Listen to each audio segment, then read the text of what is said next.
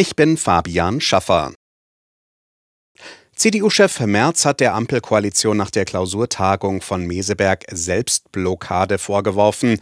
Die Ergebnislosigkeit der Klausurtagung spiegele den politischen Stillstand innerhalb der Bundesregierung wider, sagte der Oppositionsführer im Bundestag. Mehr als 30 Gesetzesvorhaben der Bundesregierung seien derzeit aufgrund des internen Streits der Ampelparteien SPD, Grüne und FDP blockiert, so Merz.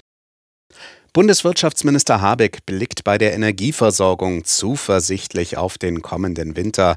Er sagte zum Abschluss der Kabinettsklausur, der Füllstand der Gasspeicher sei deutlich höher als zu Beginn des letzten Jahres. Es sollte möglich sein, die Speicher über den Sommer zu füllen, ohne dass es solche Preissprünge wie im vergangenen Jahr gebe. So Habeck weiter.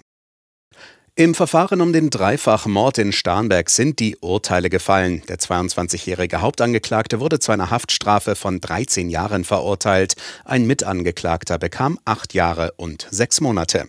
Für das Münchner Landgericht ist klar, der verurteilte Hauptangeklagte hat einen Freund und dessen Eltern vor drei Jahren im Schlaf erschossen.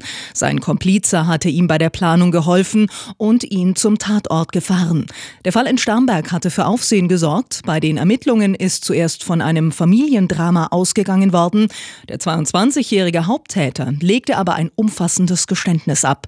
Er gab zu, durch die Morde an Waffen kommen zu wollen, die sich im Haus befanden. Aus München Julia Wassilkow. Bayerische Unternehmen können ab sofort Energiehärtefallhilfen beantragen. In der ersten Tranche des vom Bund freigegebenen Geldes entfallen 62,2 Millionen Euro auf den Freistaat, wie das bayerische Wirtschaftsministerium mitteilte. Die Hilfe richtet sich an kleine und mittlere Unternehmen mit weniger als 250 Beschäftigten sowie Solo-Selbstständige, Landwirte und Angehörige der freien Berufe. Mehrere tausend Jugendliche in Bayern beenden Jahr für Jahr ihre Schulzeit, ohne zumindest einen Mittelschulabschluss in der Tasche zu haben.